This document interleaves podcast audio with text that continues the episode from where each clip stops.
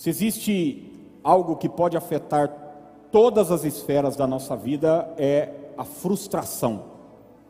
Por causa de frustração, muita gente, por exemplo, deixa de vir à igreja.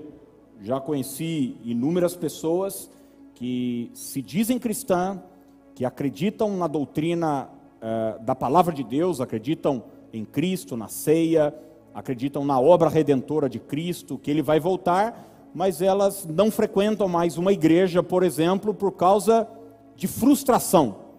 Essa é a justificativa. Eu conheço inúmeros colegas pastores que pregavam, evangelizavam, plantavam igreja, mas hoje estão em casa. Alguns literalmente desviados. O motivo? Frustração. Tem muita gente que não se relaciona, se fechou, vive só. Não só a nível de uma amizade, mas para um relacionamento amoroso. E você vai perguntar para a pessoa: por que, que você não se relaciona? E ela vai apresentar o seu motivo maior. E o motivo muitas vezes é o que? Frustração. Eu tentei, fui noivo, fui noiva. Sempre existe uma, uma história é, de tentativa e de frustração. E o medo de se machucar, o medo de tentar mais uma vez e não dar certo. É, assegura. Isso acontece até na nossa vida profissional. Muita gente tem sonho de abrir uma empresa, seu próprio negócio, tem sonho de é, ter uma carreira num concurso público, por exemplo, de ser juiz, desembargador, mas às vezes o medo da frustração. Já tentou passar num concurso, já tentou se formar, as dificuldades apareceram, os empecilhos apareceram e a frustração tem segurado a pessoa. Hoje de manhã eu comecei essa mensagem que eu quero terminar agora, quatro passos para a frustração.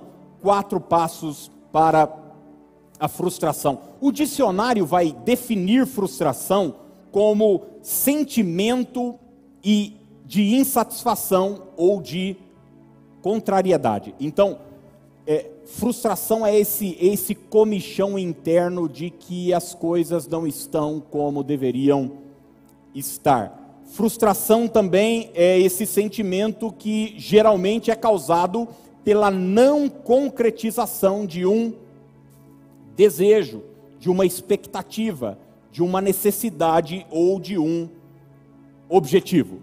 O dicionário também define frustração como decepção, desalento, desapontamento. E eu acredito que todos nós, em algum momento da vida, em alguma área da vida, já nos frustramos. Esperávamos algo, colocamos expectativa, e você sabe que a gente se frustra é, na proporção da nossa expectativa. Você entende o que eu estou dizendo ou não? Quanto maior a expectativa, normalmente maior é o nível de, de frustração. É, todos nós já vivemos e vivenciamos isso. E hoje, pela manhã, eu falei sobre duas coisas, é, mas não, é, pra, é, qual é o caminho para você se frustrar? Mas não é para você entrar por esse caminho, é para você fugir desse caminho. Tá bom? Não é? Porque normalmente a gente ouve uma mensagem assim: quais são os passos para a vitória? Quais são os passos para a prosperidade? Para eu alcançar os meus sonhos. Hoje nós estamos fazendo um caminho inverso é como uma placa de trânsito impedido, dizendo assim para o céu, ah, esse caminho aqui é, é perigoso. E as duas coisas que eu falei, eu só vou citá-las, depois eu vou pedir para você dar uma olhada, é, foram as seguintes. A primeira delas, se você quer ter uma vida de frustração, fantasie a vida cristã.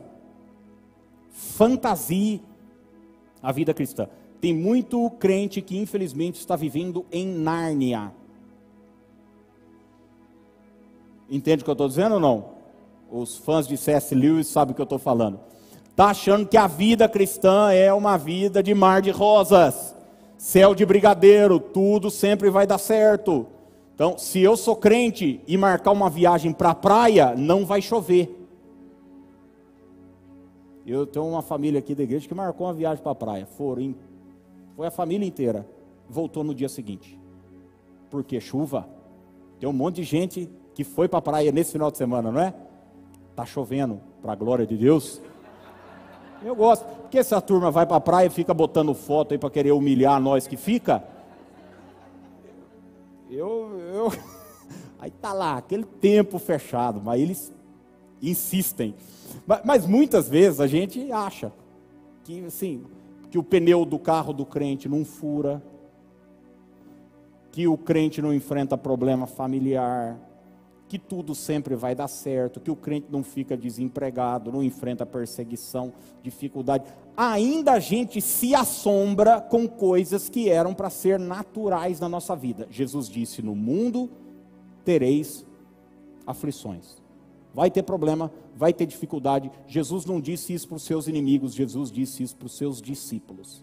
Então, fantasiar a vida cristã, e infelizmente a teologia da prosperidade ajudou em muito a formar essa multidão de gente frustrada que aprendeu nos púlpitos da igreja que cristão não fica doente, que crente tudo vai ficar milionário, vai deixar de ser empregado e vai virar para patrão. Já ouviu essa, essa conversa? Não.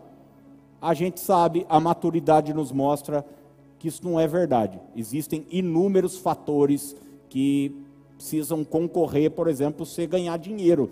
Deus quer que você seja próspero financeiramente? É claro que quer. Mas você tem que trabalhar, você tem que estudar, você tem que se formar, você tem que é, ter uma carreira que é lucrativa. É, tem, tem uma série de coisas. Não é frequentar uma igreja uma vez por semana. Isso não vai deixar ninguém rico, não. Isso eu posso te garantir. Não é isso. Então, fantasiar a vida cristã é um convite para frustração. E a outra coisa que eu falei é: espere demais das pessoas. Quer se frustrar? Quer se iludir? Quer quebrar a cara? Espere demais das pessoas. Eu até deixei uma frase aqui. Ame as pessoas. Confie em Deus. Ame as pessoas, confie em Deus. E eu citei um texto, gente, que, olha, foi extraordinário, porque é um texto um pouco escondido da Escritura, ninguém fala muito dele. Jesus tinha começado o seu ministério, muitos milagres já estavam acontecendo, e as multidões começaram a chegar para Jesus. Em João 2, o verso 23 e 24, só para citar, e a gente já entrar na, na, na mensagem de agora à noite diz assim: por causa dos sinais que Jesus realizou em Jerusalém durante a festa da Páscoa, muitos creram nele. Jesus, porém, não confiava neles, pois conhecia a todos. Jesus amava as pessoas, amava, mas não depositava sua confiança nas pessoas. Quando Jesus mais precisou, as pessoas viraram as costas para ele. E você não vai ver Jesus frustrado num canto chorando, não. Ele já sabia. As pessoas são assim mesmo. As pessoas são humanas. E uma das coisas importantes da gente entender é o seguinte: não espere muito de si mesmo. Nós somos pó, somos falhos. E às vezes, por esperar muito da gente, tem gente que fala: como pode eu ter caído? Como pode eu ter pisado na bola? Eu não me perdoo e tal. Você é gente normal. E daí a gente coloca uma régua muito grande para as outras pessoas. Eu conheço cristãos que nunca conseguiram se levantar de um pecado. Sabe por quê? Porque esperaram demais de si. São mães, por exemplo, que esperam demais de si. São pais de famílias que esperam demais de si. Eles, daí eles se culpam por não conseguir dar a vida que gostariam de dar para os seus familiares. Mulheres que queriam ter três, quatro filhos, barriga negativa, bom humor sempre, é, ir para academia. É, e daí não, irmã, você fez lá três cesárea, não deu certo a cicatrização, a barriga continua, não dá humor para ir para academia, as crianças choram ficar esperando demais de si, da vida, das pessoas, é um convite à frustração. Mas eu quero entrar agora e citar duas outras coisas para nós encerrarmos. Terceiro lugar, terceirize sua alegria. Você quer se frustrar? Terceirize a sua alegria. Nós vivemos num tempo, né, o último governo, até é, de uma forma positiva, aprovou a lei da terceirização, era algo necessário, é, o custo é altíssimo para uma empresa se manter, cargo, é, sindicato, aquela, aquela coisa toda que nós conhecemos. Então, uma empresa ela pega uma parte da sua, da sua organização lá, a limpeza, por exemplo, a segurança, uh, o jardim, a cozinha e terceiriza. Coloca sob a responsabilidade de uma outra empresa que vai responder por aquilo. Isso funciona na vida empresarial, mas isso não funciona em relação à nossa alegria. Se eu perguntar aqui, todo mundo quer ser feliz, sim ou não? Maravilha, eu também quero e não tem nada de errado nisso. Mas a tragédia começa quando os métodos que nós estabelecemos para a nossa felicidade, que a gente elabora, inclui as outras pessoas.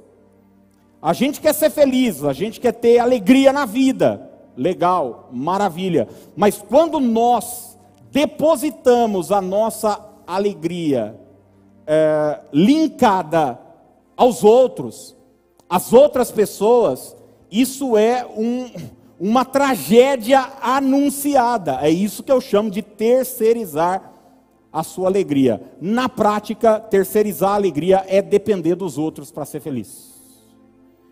E você vai ver que boa parte das nossas chateações na vida se dão por quê? Por causa dos outros. Mas a nossa alegria não pode estar ligada aos outros, às outras pessoas. Isso é terceirizar a alegria. Tem muita gente aí frustrada. Vai perguntar por quê? Não fui reconhecido no meu trabalho. Não foi as pessoas lá não me reconhecem. Tem muito cristão frustrado dentro da igreja. Ninguém me dá oportunidade. Sempre a alegria dele, a felicidade dele está triste, está chateado está abatido. O que, que é isso? Ele colocou a sua alegria na mão de uma outra pessoa. Tomou uma fechada no trânsito. Você já viu como você tomar uma fechada no trânsito afeta a sua alegria, às vezes, por resto do dia todo?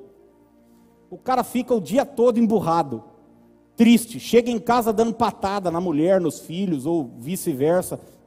Por quê? Uma outra pessoa tem o poder de afetar o seu estado emocional. Isso que eu chamo de terceirizar a sua alegria. E eu vou te dar uma notícia hoje aqui que vai parecer chocante para algumas pessoas, mas eu vou dar mesmo assim. Eu acho que, aliás, eu vou falar e vou sair correndo, porque.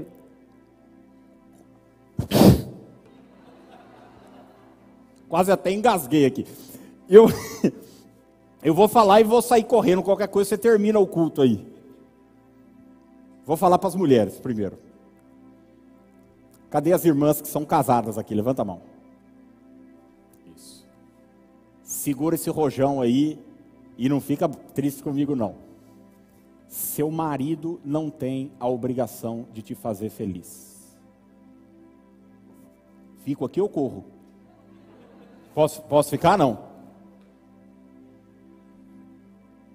Serve para os varões também sua esposa não tem a obrigação, a responsabilidade de te fazer feliz.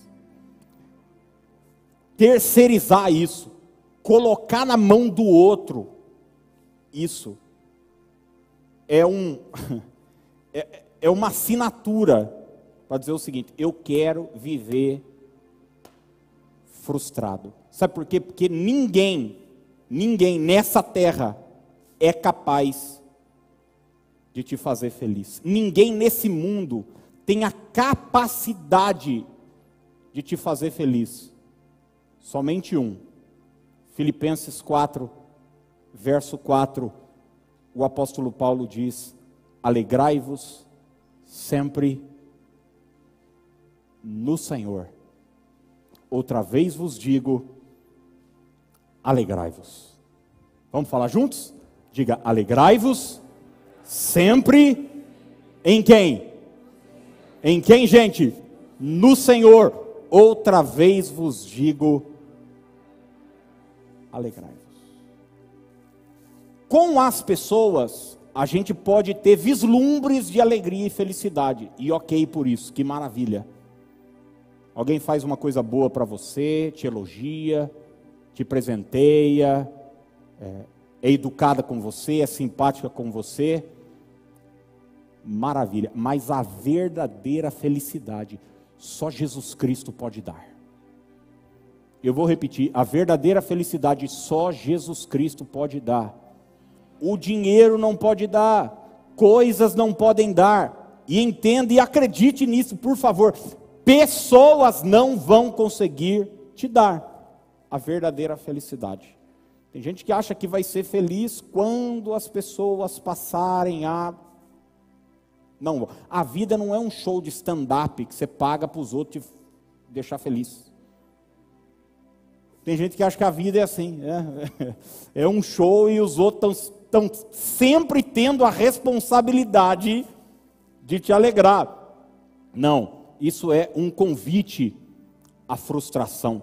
Eu separei alguns textos aqui, alguns versículos do livro dos Salmos, que vão nos mostrar de forma clara e objetiva onde deve estar focada a alegria do cristão, onde deve estar focada a alegria deste que serve a Deus. Olha que o Salmo 122, 1 nos diz, palavras do salmista: Alegrei-me quando me disseram, vamos à casa do Senhor.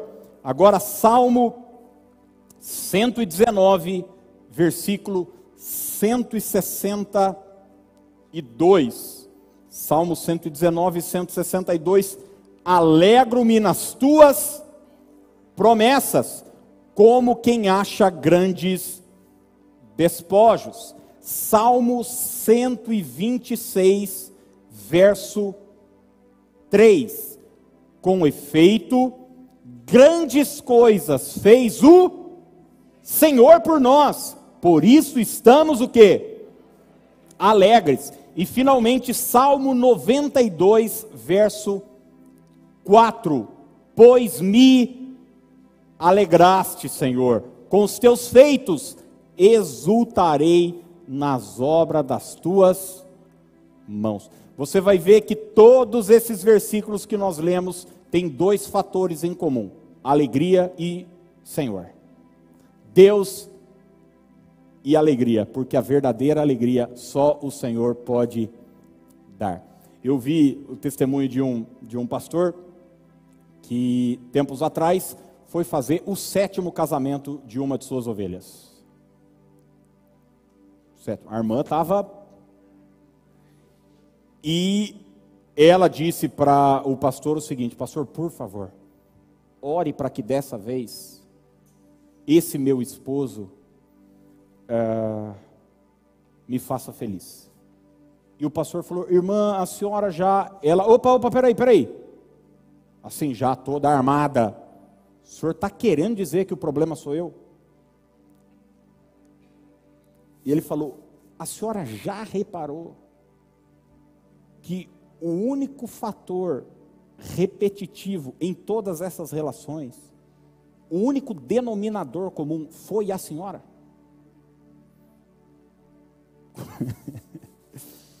Ela é uma má pessoa? Com certeza não.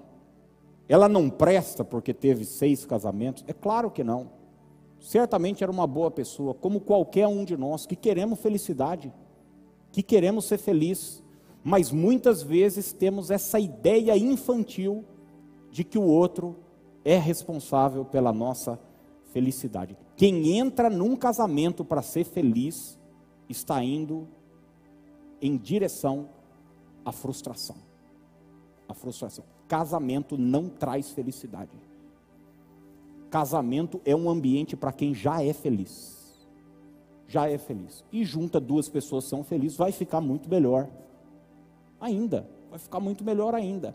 Agora, eu entrar numa relação e dizer para o outro o seguinte: todos os dias você tem a responsabilidade de me fazer feliz. Você vai dar para o outro um encargo que ele não vai conseguir manter. Quem entende o que eu estou dizendo, gente? Não dá, é muito peso nas costas de uma pessoa. Eu conheço homens que padecem para manter uma mulher feliz. Eu conheço mulheres que padecem para manter um homem feliz. Eu conheço é, mães que padecem para manter seus filhos felizes. Eu não estou dizendo que você tem que ser mal e eu não estou dizendo que você tem que aguentar patada. Eu estou dizendo que não é certo você terceirizar a sua alegria e a sua felicidade. A verdadeira alegria, a verdadeira felicidade, só Deus pode dar. Então, se você quiser tomar uma vacina hoje contra a frustração, é coloque em Deus a sua alegria. Você pode dizer isso para alguém que está perto de você? Diga: coloque em Deus a sua alegria. Alegrai-vos sempre no no Senhor, no Senhor, no Senhor. É bom quando alguém nos trata bem, né? É bom quando alguém é legal com a gente, é bom quando a gente tem um marido legal, uma esposa joia, é, mas não é responsabilidade do outro me manter feliz. Quarto lugar, se você quer viver uma vida de frustração, eu espero que não, mas se você quiser, cultive um espírito de descontentamento. Cultive um espírito de descontentamento. Descontentamento é um espírito, é um jeito de viver, é uma mentalidade. E nada mais frustrante do que alguém viver debaixo dessa mentalidade e desse entendimento. Espírito de descontentamento é viver com a ideia contínua de que eu não tenho o que é suficiente. Vou repetir: espírito de descontentamento é a ideia de viver constantemente com a seguinte mentalidade: eu não tenho aquilo que me é suficiente. Sempre está faltando alguma coisa. Sempre, sempre, sempre. Sempre eu preciso de mais dinheiro. Eu preciso de mais dinheiro para estar tá contente. Sempre eu preciso de mais atenção. Eu preciso de mais membros na minha igreja. Eu preciso de mais é, é, sucesso, eu preciso de mais seguidores na minha rede social, eu sempre estou precisando de mais, de mais, de mais, de mais, de mais, de mais, de mais, senão eu não estou contente. A única coisa que a gente quer de menos é barriga, mas o resto está sempre querendo mais, mais, mais, mais. Isso é viver com o espírito de descontentamento. Você não conhece gente assim? Que nunca é suficiente, está sempre reclamando nunca está bom. E aqui, gente, você pode imaginar assim: ah, não, é, mas se eu tivesse um salário maravilhoso e tal, os dois, três primeiros meses você fica feliz, depois é comum. É igual carro novo, gente. É gostoso carro novo, não? Você pega carro novo, é uma delícia, né? Como é que você passa nas valetas e nas lombadas, carrinho novo? Devagarzinho. E duas semanas depois, o pau já está comendo. Já está passando, já está passando rápido, né? Aquele, aquele cheiro gostoso de carro novo já foi. Já foi, já foi embora. Por quê? Porque a questão não é ter. A questão é sempre esse comichão interno de querer mais. E aqui está o caminho para o descontentamento, para a frustração, perdão é você manter essa inquietação constante de sempre, eh, sempre eu quero mais, sempre eu quero mais, sempre, na, nunca tá bom, nunca tá bom. A chave está na gente diferenciar o eu preciso do eu quero. Vou repetir. A chave para você vencer o descontentamento é você ser capaz de diferenciar o eu preciso do eu quero. Uma coisa é o que eu quero, outra coisa é o que eu preciso. Vamos repetir juntos? Diga assim: uma coisa é o que eu quero, outra coisa é o que eu preciso. Então, uma coisa é o querer, outra coisa é o necessitar. O espírito de descontentamento vai tornar necessidade coisas que simplesmente são um desejo. Ai, não, eu preciso de um sapato novo. Não, você não precisa, você quer. Tem alguma coisa errada em ter? Não. Desde que você possa ter, maravilha. Mas querer tornar necessidade simplesmente um desejo é o caminho para o descontentamento, que vai gerar em mim o quê? Frustração, ilusão e mágoa. Dias atrás, um dos meus lá em casa me pediu um presente. E deixou até um bilhete. E com uma caneta para responder sim ou não. Tem todo um mecanismo. E, enfim, a mãe foi ver, era um presente simples. Custava 11 mil reais. Você vê que meus filhos são é, eu, eu, não, eu não sei se eles acham que o pai é quem? Chiquinho Scarpa? É. eu não sei. Eu não sei. Eu sei que a turma tá, tá com fé lá. Bom, 11 pau.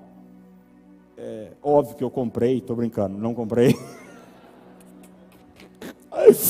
óbvio que isso gerou choro, muito choro, lágrimas, lágrimas, lágrimas.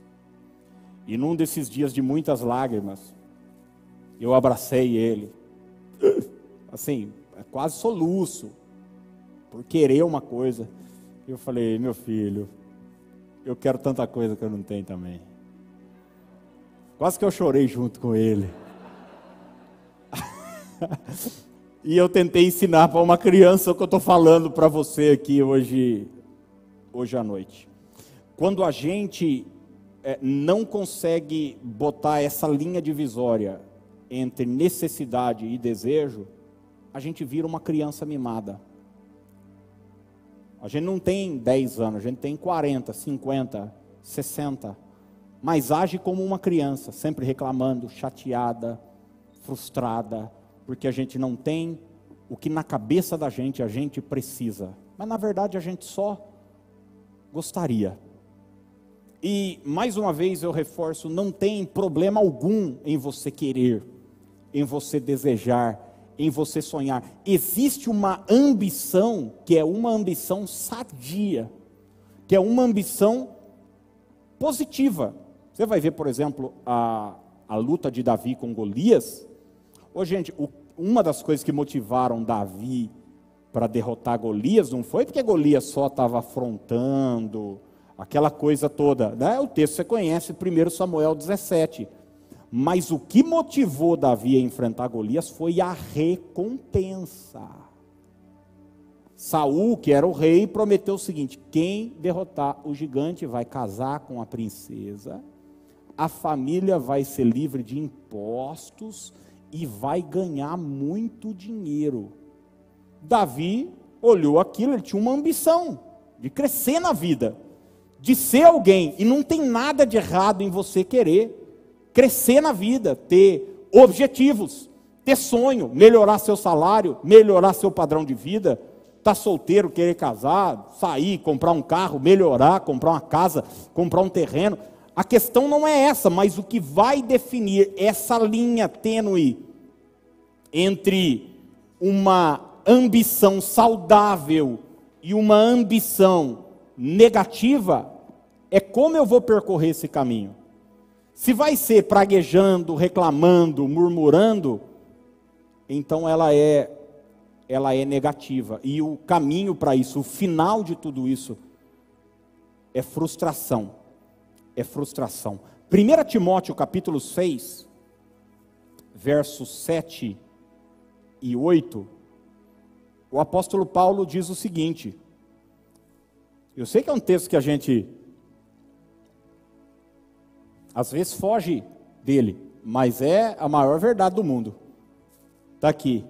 Porque nada temos trazido para o que, gente? O mundo. Como é que você nasceu? Eu acompanhei todos os partos da minha esposa e o último parto eu acompanhei na sala do parto. E como é que o nenenzinho vem para o mundo? Como é que a gente vem para o mundo, gente? Hã? Pelado, careca e banguelo. Como diz um amigo meu, eu nasci pelado, careca e banguelo, o que vier é lucro. Esse, isso não está esperando nada da vida. Mas é assim que a gente vem para o mundo, sem nada, não tem bolso, não tem nada, não tem nada. Nem coisa alguma podemos levar dele. E como é que a gente vai embora? Podia também botar no caixão lá sem nada. Mas em respeito aos familiares, coloca lá um terno. Eu não sei, eu acho que devia ser terno barato. Né? Porque vai gastar dinheiro com, com um defunto? Não vai, vai. Como é que os faraós eram enterrados? Com ouro, com um monte de coisa. Porque, porque o cara imaginava que na outra vida que ele acha que ia ter, ele tinha medo de acordar pobre. Deve ser uma desgraça mesmo, né? Quem está acostumado, foi faraó, o cara era considerado Deus no país dele. Falava, meu Deus, imagina acordar pobre na outra na outra vida. Mas a verdade nua e crua é essa: a gente hum, vem para esse mundo sem nada e vai desse mundo sem levar nada. E Paulo termina dizendo: tendo sustento e com o que nos vestir, estejamos o quê? Contentes. Tendo sustento. E outra versão diz: tendo o que comer e o que nos vestir. E não é tendo que comer coco bambu e vestir Louis Vuitton. Não, não, é, não é isso que o texto está dizendo. Tem gente que vai dar um jeito de, de, de é, é, puxar a sardinha para o seu lado. Não. Tendo que comer e com que nos vestir, estejamos contentes. O problema do descontentamento são os efeitos colaterais dele, porque uma pessoa descontente ela vai se tornar ingrata grata, mal agradecida. Eu já atendi cristãos praticamente praguejando contra Deus, porque não fizeram a viagem que gostariam, porque não trocaram de carro, porque não tinham o que idealizavam. Uma revolta contra Deus, o descontentamento produz. E, finalmente, a frustração. O descontenta, vencer o descontentamento, gente, é um desafio constante. Como eu disse, falando lá é, há um tempo atrás, aqui na mensagem, porque daqui a pouco aquilo que antes para você era uma ambição já se tornou normal. Por que, que muita gente, é, depois de um tempo casado, falava, mas o início do meu casamento era, era diferente, minha lua de mel era diferente. Não, é que ficou normal. Assim como o salário que você sempre sonhou ficou normal, assim como o carro novo que você sempre sonhou ficou normal. Você tem que saber se adaptar a essa nova nova realidade. Quem vive depois de 30, 40 anos com a mesma esposa e com o mesmo marido dizendo: "Ai, é a mesma batideira no coração que eu tinha ao vê-lo na adolescência, eu sinto ainda hoje" eu não vou chamar ninguém de mentiroso aqui, mas você só está equivocado.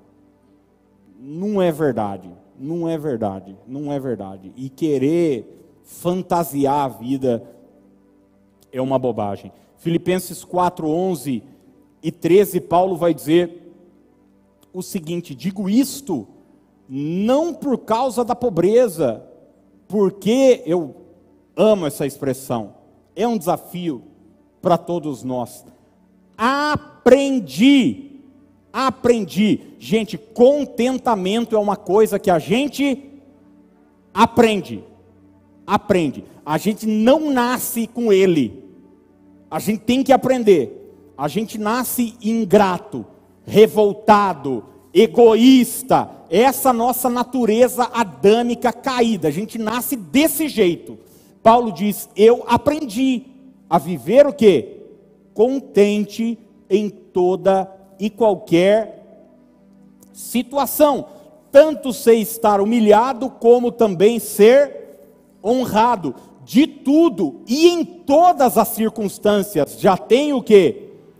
experiência, tanto de fartura como de fome, tanto de abundância como de escassez. Ele vai colocar os extremos da vida e dizendo o seguinte: eu já vivi o topo e já vivi o vale. Eu já tive muito e já tive nada. Eu aprendi a viver das duas maneiras. E ele termina dizendo um versículo que muita gente usa de forma completamente descontextualizada. Ele termina dizendo: Tudo posso, naquele que me fortalece. Sabe o que ele está dizendo com esse versículo? Ele está dizendo o seguinte: Eu posso ter muito e posso ter pouco. Eu posso ter muito dinheiro, posso ter nada de dinheiro. Eu posso ter muita honra e posso ser humilhado. Eu posso enfrentar qualquer situação, porque eu tenho um Deus que me dá força, que me fortalece. Essa é a verdade do versículo. Eu tudo posso naquele que me fortalece. Você achar que só será feliz quando se casar, ganhar um salário X, ter um filho, seu ministério crescer, é um convite ao descontentamento e, consequentemente, à frustração. Eu já contei aqui, uma vez eu conversei com uma pessoa que estava muito, muito, muito, muito, muito triste e focada, que a tristeza dela, a depressão que ela estava enfrentando, estava ligada ao fato dela ser solteira. E ela botou na cabeça que quando ela se casasse, ela seria feliz. Eu tive vontade de chamar um grupo de casados, reunir, reunir a irmã e dizer o seguinte: eu conto, vocês contam, vamos tirar para o ímpar aí, dedos, para a gente conversar com ela. E eu confesso para você que minha conversa com ela não terminou bem. Ela terminou chateada comigo, triste comigo, saiu falando mal de mim. Que eu não entendo, que eu não tenho coração, que eu não tenho compaixão. Sabe por quê? Porque eu disse para ela que casamento não faz ninguém feliz. Eu estou dizendo que casamento não presta, eu não estou dizendo isso, Cristo. Eu sou casado e sou feliz. Mas casamento não traz felicidade. Estava na cara que aquela mulher ia para o altar com o primeiro cara que ela arrumasse, e ela ia fazer da vida daquele cara um inferno. E sabe o que ia acontecer? Ia ficar dois depressivo. Ela, porque ela estava terceirizando a, a sua alegria e vivendo debaixo de um espírito de descontentamento, e uma outra pessoa que ia ter esse encargo de fazer a madame, a madame feliz. Não ia dar certo. Paulo disse o seguinte: o meu contentamento não depende das circunstâncias. Gente, eu acho que aqui é o nível máximo de maturidade na vida de uma pessoa. Pode acontecer o que for. Pode acontecer o que for. Você vai ver esse exemplo na vida de Jó. Eu disse o seguinte: eu, eu nu eu vim para esse mundo, nu eu vou sair desse mundo. Ele vai para a cinza. Ele vai dizer: O Senhor deu, o Senhor tomou. Bendito seja o o Senhor. O Senhor. Esse é o nível máximo de maturidade na vida. Minha alegria, o meu contentamento não depende de pessoas, não depende de circunstâncias. Eu posso estar saudável, como posso estar enfermo. Eu posso ser honrado, como posso ser humilhado.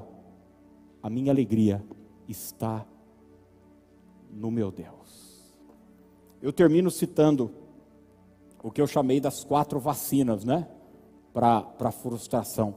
Para vencer a frustração. Nós estamos aí atrás de uma vacina para vencer definitivamente esse vírus. E, e eu quero falar, citar apenas essas quatro. Primeira delas, você quer se ver livre da frustração, não fantasie a vida cristã. Vamos repetir juntos? Diga: não fantasie a vida cristã. A vida é dura, gente. A vida é dura e você não pode ser mole. Então, é, você vai marcar um churrasco numa chácara, e você é crente, você é homem de Deus, mulher de Deus, dizimista, jejua, ora, e pode ser que chova.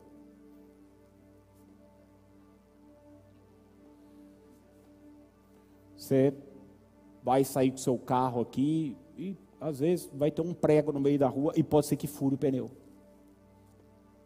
Isso não faz de você uma pessoa mais abençoada, menos abençoada, amaldiçoada, que Deus não te ama, que Deus não gosta. Isso só faz de você uma pessoa que passou com o pneu do carro em cima de um prego. Entende isso ou não? E por que, que você continua chorando? E por que, que eu continuo chorando? Por causa das bobagens da vida. Então, não fantasia a vida cristã. Segundo lugar, não espere demais das pessoas. Aqui é. Aqui, ó, aqui se você, se você viver isso aqui, você, você vai passar de largo, de um bocado de, de aflição e dificuldade. Eu tenho tantos colegas pastores que estão chateados com a liderança e tal, meus líderes e não sei o que e tal, e tal, e tal. Daí eu falo para eles o seguinte: mas você acreditava mesmo que eles iam te ajudar? Você acreditou mesmo que ele ia investir em você e não sei o quê? Gente, deixa eu te dar um conselho pessoal, porque eu vivo isso. Eu não espero nada de ninguém. Eu tenho muita gente que me ajuda, muita, muita gente que me abençoa, muita gente que é uma bênção na minha vida. Muitas delas estão aqui, são minhas ovelhas, minha família, gente que. Mas eu nunca espero nada de ninguém. Isso é um remédio, é uma vacina contra a frustração. Eu nunca vou me frustrar com uma pessoa porque eu não espero nada delas. Só existe uma possibilidade, eu me surpreender positivamente com alguém. Por quê? Porque eu sei que a gente é ser humano, a gente erra, a gente é falho, a gente é. Então, não espere demais. Terceiro lugar, coloque em Deus a sua alegria. Vamos falar juntos? Diga, coloque em Deus a sua alegria. Sua alegria vem do alto e não vem de baixo. Tá bom? Então, irmã, dá uma folga para seu marido um pouco. Ah, não me mandou flores essa semana. É, nós estamos em tempo de crise, gente. Não dá para ficar comprando flor, não. Aceita aí um abraço só. Tá bom, tá bom, não? Não, não, não dá para esse homem. A vida não é essa novela noites intermináveis de amor, presentes caríssimos. Dá uma folga para o homem aí. E você também dá uma folga para a irmã. Dá uma folga para a irmã. De, deixa os outros respirar um pouco. Deixa esse homem respirar um pouco, porque senão você vai terminar só. Vai por mim, eu sei o que eu estou falando, eu vejo isso o tempo inteiro. Tem gente que aguenta um ano, dois, três, quatro, cinco. Às vezes, normalmente é o seguinte: na hora que chega no meio do casamento, os filhos vão embora. A pessoa está com a água por aqui, ó. Fala, Deus me livre, agora eu quero sossego. Viveu a vida toda sufocado, sufocada por um martírio de uma mulher que requer atenção, atenção, atenção, atenção, atenção, atenção. Um homem que requer atenção, atenção, atenção, atenção. Faça de Deus a sua alegria. Faça de Deus a sua alegria. Ah, meu Deus, como eu queria entrar na cabeça assim de algumas pessoas, fazer uma cirurgia e mudar a chave. Eu sei que é o Espírito Santo só que pode fazer isso. E quarto lugar, desenvolvam o espírito de contentamento. Contentamento, contentamento. Eu posso não estar tá satisfeito com o que está acontecendo. Eu quero que mude. Eu quero ter mais dinheiro. Eu quero ter mais saúde. Eu quero é, é, é ter um salário melhor. Eu quero é, é, é, viajar, sei lá, eu quero sair dessa situação, eu quero que meu filho melhore como pessoa, eu, eu quero, mas eu não vou viver descontente. As circunstâncias não vão influenciar o meu emocional. Eu vou viver abraçado com a palavra de Deus.